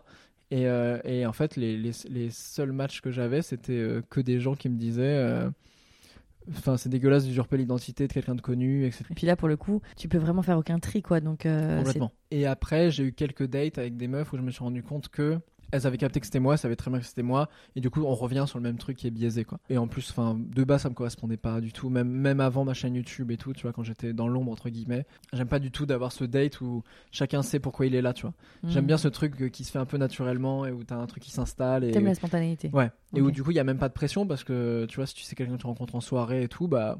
Y a un moment, tu vois, Oui, si oui. ça mène à rien, de toute façon, on s'était pas promis, on s'était pas retrouvé pour ça, quoi. C'est ça, exactement. Ok, je comprends. On arrive à ta sexualité aujourd'hui. Est-ce que tu peux euh, un peu décrire euh, l'homme que tu es? Bah, du coup, moi, je suis tombé dans un truc où ma, ma phase de dégoût et de, de dégoût du sexe et de baisse de libido euh, est repartie. Je te le souhaite. Euh, donc ça, ça c'est plutôt cool. Et je m'en suis rendu compte. Après, je me suis rendu compte que c'était très lié aussi à l'équilibre qu'il fallait que je trouve avec les gens, euh, comment je comment je pouvais gérer ça et tout. Donc maintenant, c'est c'est beaucoup plus clair aussi. Ton hypersensibilité a un rôle dedans, tu penses? Ouais, bien sûr. De toute façon, que- mon hypersensibilité, je. Aujourd'hui, je l'ai beaucoup travaillé et, et tu vois, j'ai bossé en agence, donc euh, j'ai bossé en Mhm. agence, je manageais des gens, je gérais des contrats, j'étais une partie commerciale. Tu peux, enfin, en fait, tu peux pas, tu peux pas être hypersensible dans en agence, dans la communication, dans un milieu hyper concurrentiel où tu dois être un peu requin. Donc ça a fait aussi partie des, des, des- des moments où j'ai dû travailler ça, même si ça n'a pas été les seuls moments. Donc non, non, aujourd'hui, je suis, je suis très à l'aise avec Et ça. la ville de Paris est pas trop dure pour euh, gérer ça? Si, c'est- une horreur. C'est une horreur. Et j'ai mis hyper longtemps. Tu vois, là, ça fait deux ans que je suis à Paris. Et je commence à peine à profiter vraiment de Paris. Parce que, euh, parce que euh, j'avais, des, des, des trop pleins, tu vois. Je, Mm. je bouffais l'énergie des gens, en fait. Et quand tu, quand, en fait, quand tu chopes très vite l'énergie et, et, et, et l'état d'esprit dans lequel les gens sont, Ouais. bah, tu prends le métro une fois, c'est terminé, tu vois. Ça, Tu- tu, quoi. fais, tu fais sept stations, t'as chopé l'agressivité, la Ouais. négativité de tout le monde, le stress et tout ambiant. Et en fait, bah, j'étais stressé tout le temps. J'étais Ouais. stressé tout le temps. Euh, du coup, je dormais très mal, je dormais très peu. Euh, J'avais un espèce de truc de rentabilité parce qu'en plus, tu rajoutes du stress où je m'étais dit j'ai un an pour vivre de ma chaîne YouTube avec mes économies et tout, tu vois. Donc, Mhm. euh, donc Ouais. rien n'allait en vrai. Rien n'allait là-dessus. Enfin, rien n'allait. Donc ça explique aussi voilà cette libido qui était de côté, quoi. Je- En vrai, ouais, c'était vraiment lié parce que j'étais stressé tout le temps Mm. et que j'avais vraiment pas la tête à ça et forcément en plus t'as plus la tête à, à, à te dire comment je vais vivre de ma chaîne YouTube comment je vais trouver euh... la période est passée euh, ma chaîne YouTube a commencé à bien fonctionner euh, j'avais plus de galère d'argent euh, j'avais de la visibilité je faisais des contenus qui me plaisaient de plus en plus où je, je sentais que je me trouvais de plus en plus aussi Euh, donc, euh, donc non après j'ai retrouvé une libido cool. Après je suis tombé dans des, dans des trucs différents en fait de euh, je me suis mis en couple après qui était une fille qui était connue. Mhm. euh, et où en fait je voulais pas en, en fait on, on- ça n'a jamais été officiel publiquement tu vois. D'accord. Donc il y a des gens qui nous croisaient dans la rue qui faisaient ah ok voilà Je qui nous envoyaient des messages derrière et tout mais mais mais à aucun moment on le disait sur les réseaux. Pourquoi vous avez pas voulu en parler? Parce que en fa- en fait il y a un truc très complexe c'est qu'à partir du moment où tu en fait déjà c'est compliqué moi il y a une part de moi qui appartient aux gens Ouais. que je le veuille ou non euh, tu, tu, tu appartiens en partie aux gens. Et c'est pour ça que je fais attention aussi à ce que je montre. Et en plus, je suis dans des contenus où quand même je me livre énormément. Évidemment, On ouais. parle de soi énormément, de, de- mais en fait c'est c'est bizarre parce que tu vois bizarrement euh, on pourrait se dire bah tu vas tellement loin sur tes, sur- dans tes vidéos euh, que tu pourrais montrer avec qui t'es en couple quoi. Et en fait pour moi c'est vraiment ce qui me reste de vie privée tu vois, de me dire je sais exactement ce que je livre de moi. C'est pour ça qu'on voit jamais ma famille non plus euh, dans, dans mes Et puis vidéos. ils ont rien euh, demandé en plus. complètement, ouais. Et, et on voit, on voit très peu. En fait, on voit très peu ma vie privée, tu vois. Quand je suis en Normandie, je fais très peu de stories de ce que je fais, etc. Quand je rentre chez moi, euh, même dans la rue. Enfin, tu vois, vraiment, il y a, il y a un truc où c'est quand même bien séparé. Bien sûr. Euh, et surtout, du coup, en tant que couple, on voulait pas. Déjà qu'individuellement, on appartient un peu aux gens. On voulait pas que notre couple appartienne aux gens. Ouais, Parce deviennent. que un- ouais. ça te rajoute une pression supplémentaire en plus. C'est-à-dire que Oui. le moment où ça se passe mal, tu vois, bah, ça veut dire que tu as des comptes à rendre aux gens et tout. Non, mais ce qui est terrible, c'est qu'en plus, tu projettes que tu commences une relation et tu es déjà dans la projection de le jour où on va se séparer, comment ouais. les gens vont l'appréhender, alors que tu devrais jamais se poser Ouais. cette question quand tu commences. Et on voulait pas tomber en plus dans le schéma de la mise en scène d'un couple parce qu'on sait que bah, les gens s'attachent aussi, Bah, ça fait du sûr. storytelling, donc en vrai tu finis par en jouer. Et il y a un moment où sais tu plus vois, pourquoi, on- ouais. n'a pas envie d'être un couple public où en fait on, on prend des photos ensemble, où on se force à dire ah ça on pourrait faire un week-end là-bas parce que c'est quand même bien instagrammable et tout. On voulait surtout pas tomber là-dedans. Oh là là. Donc on était vraiment d'accord là-dessus et c'était cool. J'ai envie de te poser la question, tu penses qu'il y a des gens qui font ça, mais j'ai la sûr, réponse. bah, non, mais la réponse. évidemment. Je sais que oui, euh, Mais, euh, mais bien sûr, il y a des énormément et je connais plein de couples qui, qui font ça. Mais après, tu vois, j'ai eu l'exemple aussi de, de plein de potes qui qui, qui, qui ont, qui ont fait cette erreur et qui et derrière c'est compliqué, tu vois. Tu vois, Kemar et Natou, euh, qui ont été un peu le couple mythique Ouais, YouTube, le moment où ils se séparent, bah ça veut dire que les gens même décident dans quel camp ils sont, comme s'il y avait un camp à choisir, ouais, tu vois. alors que pas du tout. ouais. Donc c'est ouais, c'est c'est c'est c'est compliqué. Mais euh, donc ouais non, donc on a eu cette cette cette chose là où euh, mais les- mais ton audience savait que tu étais en couple. Non, non, en vrai, non, en vrai, non, en vrai, bah si, les gens qui nous croisaient, Mais non, il y a plein de gens qui savaient pas du tout que que, que, j'étais en couple, quoi, parce que je disais ni que j'étais célibataire ni que j'étais en couple. Ok. Euh, C'est vrai que tu jongles bien euh, sur, ton, sur ton image euh, sociale, tu, tu, tu jongles bien avec ça. Parce que hum, tu arrives à bien. Enfin, tu parles beaucoup, mais tu dis pas grand chose. hmm. Et ça, il n'y a pas beaucoup de gens qui sont capables de faire ça. Bah en fait, à chaque fois, en fait, je sais que c'est le jeu aussi, Ouais. que il faut que je donne de moi et qu'on est à- à une période où bah en fait. euh, c'est quand même très compliqué de que ce soit pas personnifié, tu vois, parce que les gens suivent quelqu'un. Oui, et puis ton authenticité, elle passe aussi par ce que tu vas Exactement. raconter. Donc c'est compliqué. En fait, il y a un moment où il, f- en fait, il faut jouer le jeu aussi. Et je me Bien dis, sûr. bah, si mes contenus ils peuvent faire du bien, il f- je peux pas le faire à moitié. Bien sûr. Mais du coup, je sais exactement ce que je peux raconter. Et en fait, à chaque fois, je raconte pas un truc gratos, quoi. Hmm. Mais toujours, si ça, je le raconte, est-ce que je le dis parce que ça peut aider des gens et ça peut avoir du sens dans le format, dans la mail édito, est-ce que je veux Mhm. raconter? Euh, Ou si ça en a pas et que c'est juste raconter sa vie pour raconter sa vie privée, ça n'a aucun sens et ça, je le fais pas. Hmm. Euh, et ça m'évite d'éclater au vol aussi, hein, parce qu'en fait, tu peux très vite euh, tomber dans des trucs où, euh, où en fait tu racontes trop de trucs, et après tu fais non, pourquoi j'ai raconté ça Et il y en a plein aussi, hein, qui, une fois que tu es tombé dans le grenage, tu as l'impression de devoir te forcer à montrer ta vie tout le temps, et c'est là que ta vie t'appartient plus du tout. Et Ouais, quand c'est, et quand une vie ouais. amoureuse, sexuelle et tout, c'est quand même hyper complexe quoi.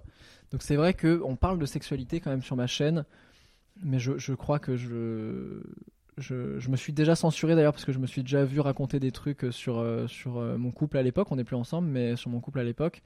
Et où j'ai coupé ces séquences-là parce que je me suis dit non, ça, ça tu vois, par exemple, ça c'est de l'ordre de. C'est trop intime. Oui, et puis ça vous appartient à, à deux. Donc, euh, Complètement. donc t'es Ouais. célibataire. Ouais. Euh, comment tu appréhendes, là il y a l'été qui arrive, il fait déjà hyper chaud. Euh, comment tu appréhendes cette période qui est souvent propice aux rencontres, etc. Alors j'imagine que tu vas beaucoup travailler parce que tu me Mm. disais que là tu as enregistré énormément, que ta rentrée va être très chargée. Bah, on a, un- on a une période un peu post-Covid euh, compl- compliquée, Ouais. dans le sens où moi j'avais la moitié de mon chiffre d'affaires qui devait se faire les deux mois du confinement. Mhm. Donc j'ai perdu beaucoup d'OP, beaucoup de Ouais, marques qui sont pas faites. Euh, beaucoup, de, beaucoup de choses, les émissions avec France TV qui finalement de toute façon sont reportées en général. Mhm. Mais, euh, mais ouais, non, en vrai, moi j'ai eu surtout des, des grosses galères financières qui sont arrivées euh, et où j'en suis pas sorti non plus. Donc, euh, donc en fait, là, mon été, euh, c'est un peu triste à dire, mais mon été c'est du boulot quoi. Mhm. C'est que du taf quoi. C'est, tu vois, à partir d'août, on passe la vitesse supérieure avec une vidéo par semaine sur la chaîne. Wow. Donc ça veut dire qu'à partir du moment où tu enclenches ce truc là, tu peux plus faire marche arrière, et donc c'est de l'organisation. J'aurais peut-être un peu, de, un peu de vlog aussi, mais c'est pas genre j'allume ma caméra, je tourne une vidéo et c'est bon, elle sort deux jours Mm. après quoi. Il y a un process qui est long, maintenant j'ai un monteur aussi euh, parce que je peux plus faire tout ça. Donc, donc en fait, t'es obligé de prendre de l'avance. Donc là, ouais, ça, on a tourné. euh, Et ça, c'est à partir de quand vous êtes à une semaine, euh, une Normalement, vidéo par semaine? À partir d'août, on est euh, une vidéo par semaine, ouais.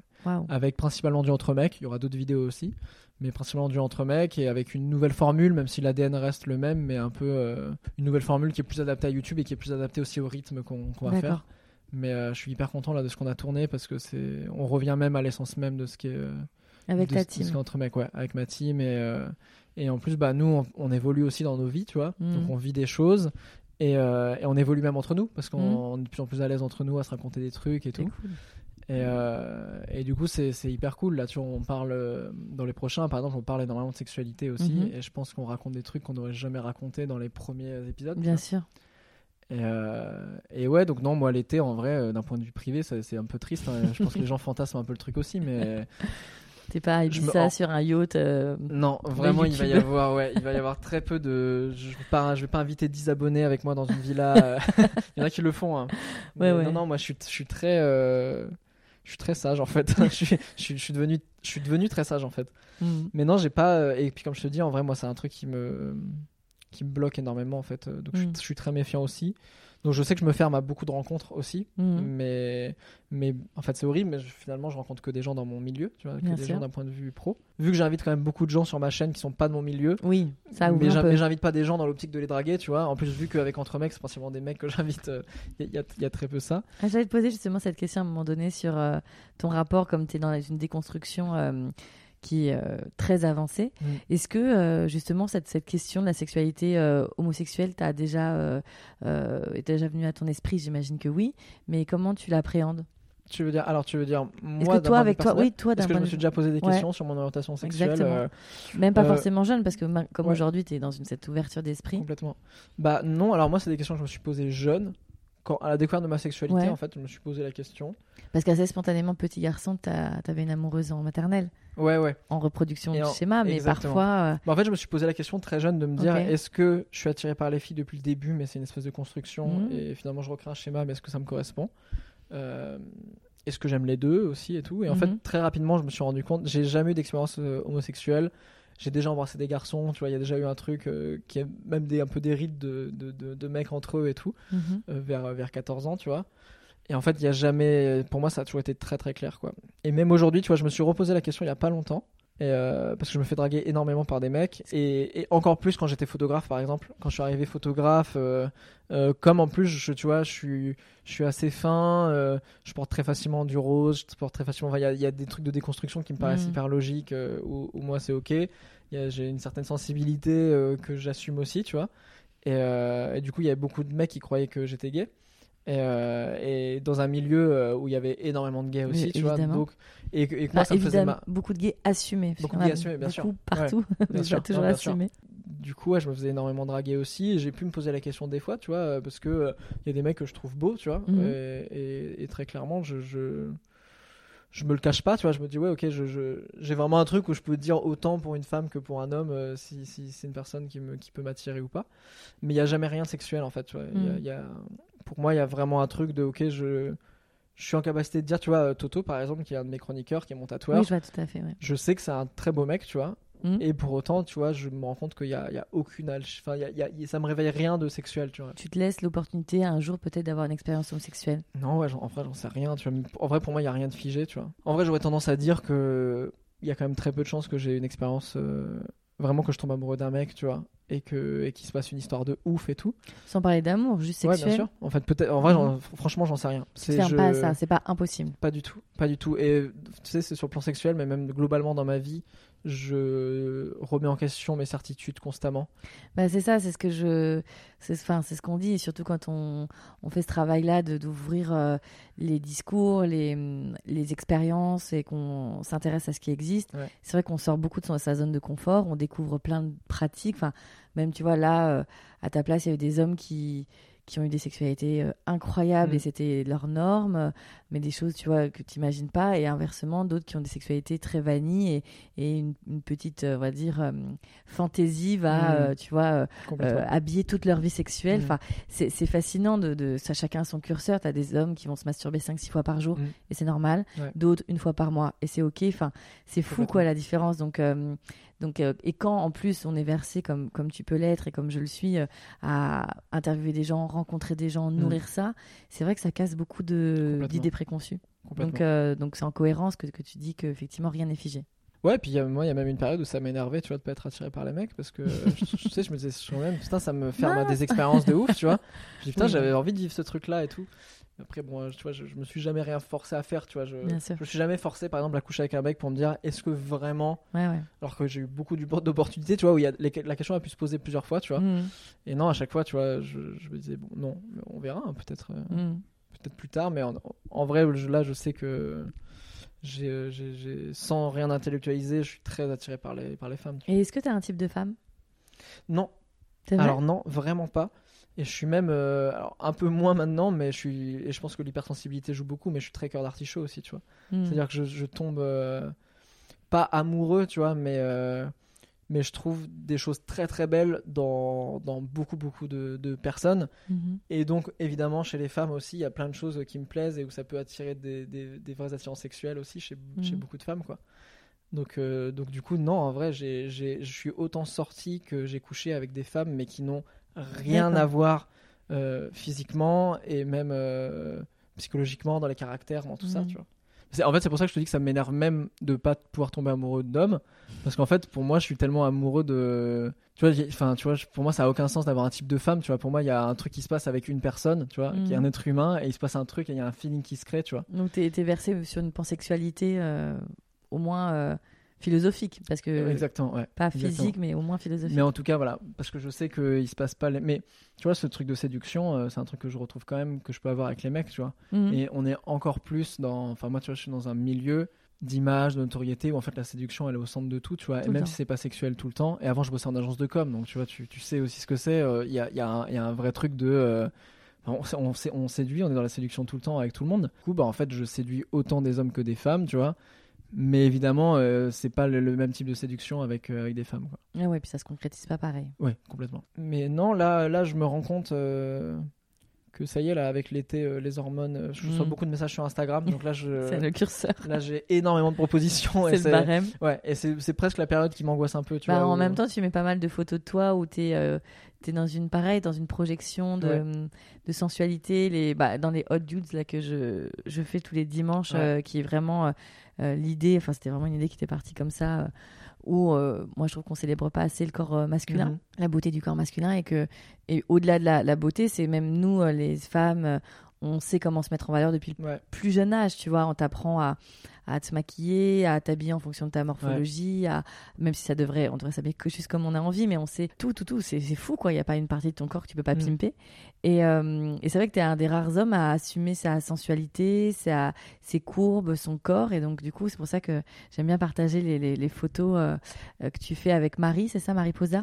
J'avais fait avec Marie, et là, toutes les dernières, c'est avec Juliette Léniel. Et euh, c'est marrant parce que. Des fois, j'oublie les nommer, alors c'est super qu'on le fasse là. Ouais, Mariposa, euh, c'est je- une des premières photos que j'ai faites. C'était vraiment au début de ma chaîne où j'étais maquillé. Une Et en fait, c'est le- je crois que c'est la première photo où je me suis rendu compte à quel point c'était politique, alors que moi, ça me faisait juste kiffer de- d'être Mhm. maquillé. Euh, et après, j'ai fait une photo en crop top. Ouais, je Et pareil, cette photo en crop top, je me- j'ai réalisé à quel point il se passait un truc chez les gens. Mm. Et en fait, je m'étais pas. Pour moi, tu vois, le crop top, euh, je me rendais compte que c'était un peu tabou et je m'étais dit, mais pourquoi on- entre, en mec on porte pas des crop tops? Et en fait, je, je regardais Le Prince de Bel Air Ouais. et je suis tombé sur un moment où Will Smith porte un crop top Mm. et c'est hyper viril en fait. Et je me suis dit, mais putain, mais c'est fou. Will Smith en même temps. hein. Ouais, évidemment. mais tu vois, je me suis dit, mais.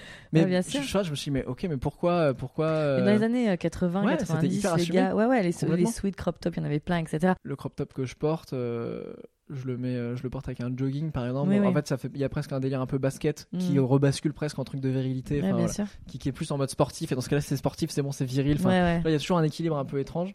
Mais en vrai, quand j'ai vu à quel point il y a plein de mecs qui commencent, qui ont commencé à poster des photos d'eux en crop top en disant c'est bon, j'assume de mettre un crop top, j'ai vu que, que Ben cool. Never l'a fait, etc. Je me suis dit, ah, mais ok, c'est ça qui se passe, c'est trop bizarre. Et euh, là où moi, j'ai jamais eu un truc politique. Tu vois, j'ai- jamais une intention politique du Ouais, c'est corps. pas vois. calculé, quoi, ouais. Pour moi, mon corps, il l'est, mais mon- la mise en avant de mon corps, je le fais pas d'un point de vue politique ou pour revendiquer des choses. Mm. Je le fais pour me montrer moi de ce que je kiffe faire, en fait, tu Mhm. vois. Euh, et de choses que je m'autorise depuis très longtemps, parce que pour moi, ce truc de masculinité a été, a été beaucoup déconstruit sur plein de plans. Mhm. Et il y a eu une autre étape là, pendant le confinement. Euh, j'ai fait un shooting avec Juliette Léniel. Mhm. Et en fait, il s'est passé un truc euh, où, euh, où vraiment, je crois que c'est les, vraiment les photos où pour moi, il se passe un truc beaucoup plus sexy, D'accord. euh, où il y, a- y un truc plus assumé d'être sexy. Avant, c'était plus un truc de, euh, à part la, vidéo du, la photo du crop top et puis, et puis, le, et puis maquillé, où il y avait encore un truc de, je suis un mec drôle, ouais, un truc Mm. où on se prend pas trop au sérieux et tout. Et c'est presque les premières photos que je me prends un peu au sérieux. Et c'est là que j'ai vu à quel point ça a changé même le regard des gens sur moi. T'aurais pu shooter avec un homme comme ça? Hmm, ouais, je pense. Je, je pense, en fait, je, en fait, je pense vraiment je- que, que c'était. euh, là, c'est vraiment une histoire d'humain à humain, quoi. C'est vraiment un truc où je pense que Juliette, tu vois, je l'ai pas fait euh, parce qu'on avait une, une relation, euh, tu vois. Genre, je l'ai pas fait en me disant je, je suis en train de draguer la photographe, tu vois. D'accord. C'est vraiment parce que euh, elle m'a mis hyper à l'aise, elle a réussi à ressortir des trucs, mais en vrai, tu le vois. Euh, euh, euh, sur, sur ses autres photos en portrait, elle arrive à ressortir des trucs de fou là, où elle est, elle est très très forte pour ça. Et, et moi je crois vachement, comme pour le tatouage, je crois vachement à la rencontre avec un artiste, tu Bien vois, sûr. qui apporte ça, où il se passe un truc, c'est à Mm. double sens. D'ailleurs, je suis hyper fière parce que j'aurais vu euh, en avant-première le Oui. tatouage de Le tatouage de poulpe, Monsieur Poulpe. ouais. complètement, ouais. ça, ça va, sortir, ouais, ça va sortir en août, je pense. Voilà, je ne dirais pas ce que c'est, mais c'est hyper réussi. Pas mal, ouais. et, euh, enfin, Ah, merci à lui d'ailleurs. Merci à lui- et bravo à toi d'avoir assumé, enfin assuré l'interview en te faisant tatouer Oui. en même temps avec lui. Quoi. Bah écoute, je sais pas si c'est de la cour- du courage ou de l'inconscience, mais c'est un peu l'histoire de ma vie. Mais, ouais, mais t'as pas eu mal, enfin ça t'a pas. euh, Euh, Enfin bon, t'es déjà- peu, ouais, ouais. un peu, mais euh, mais Mais t'as pas eu non. peur? Euh, J'ai eu peur au moment où vraiment lui a pris le dermographe et qu'il allait le tatouer tu et qu'en fait il s'est pas tatoué. Donc tu vois, il y a un moment où tu te dis mais et donc en fait Toto lui Bah, ce que expliquait j'allais dire, Toto ouais, était ouais. genre en mode euh, méga Mais, mais du coup, ça, lui. ouais. Mais ça fait des séquences très drôles. Hein. Ah ça, bah, ça fait des séquences très drôles où, il, où lui-même. euh, Puis comme lui est très drôle, Oui. il en joue et il joue sur le côté. Je oui, sais pas ce que sais- je fais. Oui, et mais tout. tu sais jamais dire. Exactement. Donc il y a des moments où on voit que je suis vraiment pas reste premier degré. quand même. hein. Il y a des moments où on fait un peu le show, etc. Et il y a des moments où tu vois vraiment que premier degré, je suis. C'est génial. Je, je me dis, on n'est peut-être pas obligé de le faire. Mais c'est hyper réussi en tout cas. Ok, euh, ça va être quoi ta sexualité demain, Benjamin? Bah, c'est une bonne question. Parce que là Euh, t'as 27, c'est ça? Ouais, je vais avoir 28 en septembre. Et euh, les 30 ans approchent. Mais euh, non, en vrai, tu vois, je me, je Tu me te pose- souhaites quoi? C'est fou, en fait, je me pose pas là, je me pose pas trop la question, mais en vrai, je me souhaite d'avoir une sexualité toujours autant, euh, autant épanouie et ouverte, Mhm. en fait. En vrai, il y a encore plein de choses que, que j'ai pas testées. Il y a plein de choses que je teste au fur et à mesure. Et je me dis, waouh, j'ai vécu sans connaître ce truc-là, c'est fou. Moi, je me, en vrai, je me souhaite surtout d'avoir des connexions de ouf avec des gens Hmm. parce que euh, j'ai l'impression d'être dans un stade de ma sexualité où, d'un point de vue mécanique, j'ai compris ce que c'est, tu vois. Je me dis, ok, ça, j'ai compris. D'un point de vue sensation, d'un point de vue tout ça, ok, c'est cool. J'ai testé avec plein de gens. Euh, Mhm. Donc je vois aussi à quel point ce qui fait kiffer les uns fait pas kiffer les autres, les sensibilités sont pas les mêmes, etc.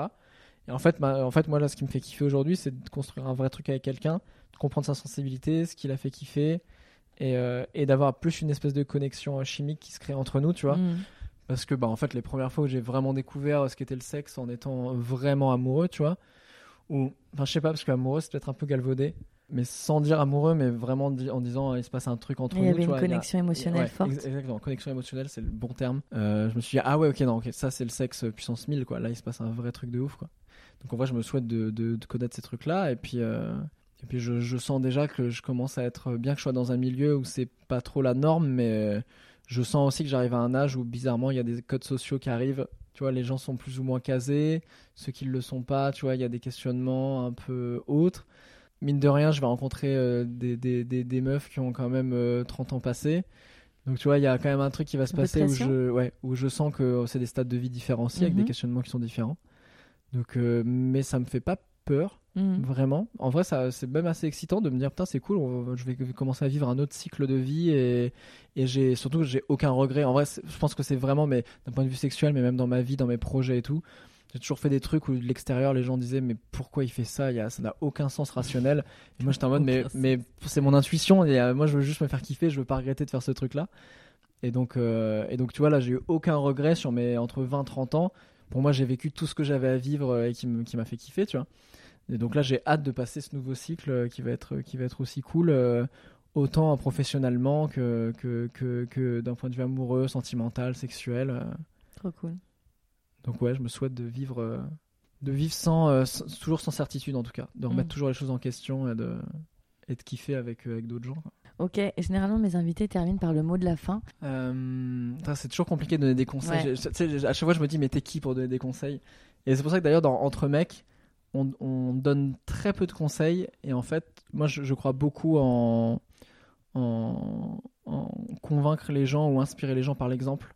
Et en fait, je me suis rendu compte, et c'est finalement c'est ce, que- c'est ce que je fais essentiellement sur ma chaîne, que en fait, j'ai arrêté d'essayer de convaincre des gens en disant Ah, mais fais ça, tu devrais faire ça Mhm. et tout. Le moment où j'ai arrêté de faire ça, parce que je me rendais compte déjà que le, le- ça, ça marche jamais en fait. Plus tu vas dire aux gens Ouais, tu devrais faire ça et tout, moins ils t'écoutent. Euh, mais plus toi, cette énergie-là, tu vas la mettre à faire tes projets, plus ça va me montrer l'exemple et plus tu vas rayonner Mhm. en fait. Et plus les gens vont, vont se rendre compte que tu fais des trucs et là vont s'inspirer de ce que tu fais. En fait, tu te dis, mais c'est cool parce que j'ai mis de l'énergie dans mes propres projets. Toute mon énergie, elle s'est mise dans des choses qui me servent. Et en plus, ça fait le résultat final de, de, de- ce que le de faire. euh, de ouais. convaincre. Ok. Donc, ouais, non, moi, en, en vrai, euh, si j'avais un conseil qui est pas vraiment un conseil, mais moi, je me suis surtout rendu compte que, euh, que tout, tout- toutes les choses où j'avais l'impression de très mal partir dans la vie, donc voilà, tu vois, ce retard, euh, ce retard de croissance, ce retard hormonal, euh, cette hypersensibilité euh, qui, qui, bon, qui englobe plein de points, ben, ce, ce, même, même ce truc d'être en, en- Bon, sans rentrer dans les détails, mais moi, moi d'un point de vue scolaire, ça a été une catastrophe. Enfin. j'ai- j'ai- tu vois, j'ai quand même fait un bac plus 5, j'ai eu mon bac, j'ai fait un bac plus 5 et tout, donc j'ai j'ai pas quitté le système scolaire, mais ça a été une horreur, mais j'étais vraiment pas fait pour ça, tu vois.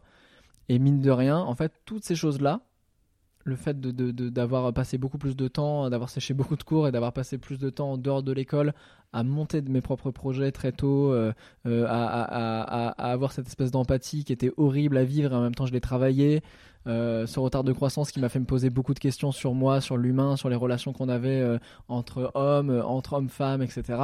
Bah, en fait, aujourd'hui, là, tu vois, à presque 30 ans, c'est fou parce qu'en fait, c'est devenu ma plus grosse force, tu vois. Et c'est pas forcément que dans l'adolescence, hein. je pense que même à 30 piges, on peut être dans des moments de doute euh, énormes sur ce qu'on est, sur nos capacités, sur tout ça.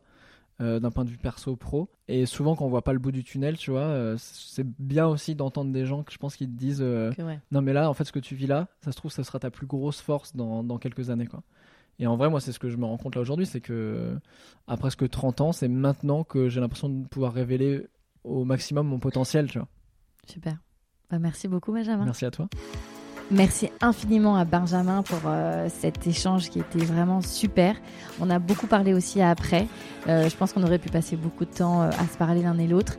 C'est vraiment chouette de rencontrer des garçons comme ça et des humains comme ça, tout simplement. Merci à vous pour votre fidélité, votre soutien, votre bienveillance. N'hésitez pas à aller faire un petit tour sur les réseaux sociaux du podcast et laisser un avis avec plein d'étoiles parce qu'on aime bien les étoiles sur Apple Podcast. Je vous dis à très très bientôt et vous souhaite un merveilleux été. Bye.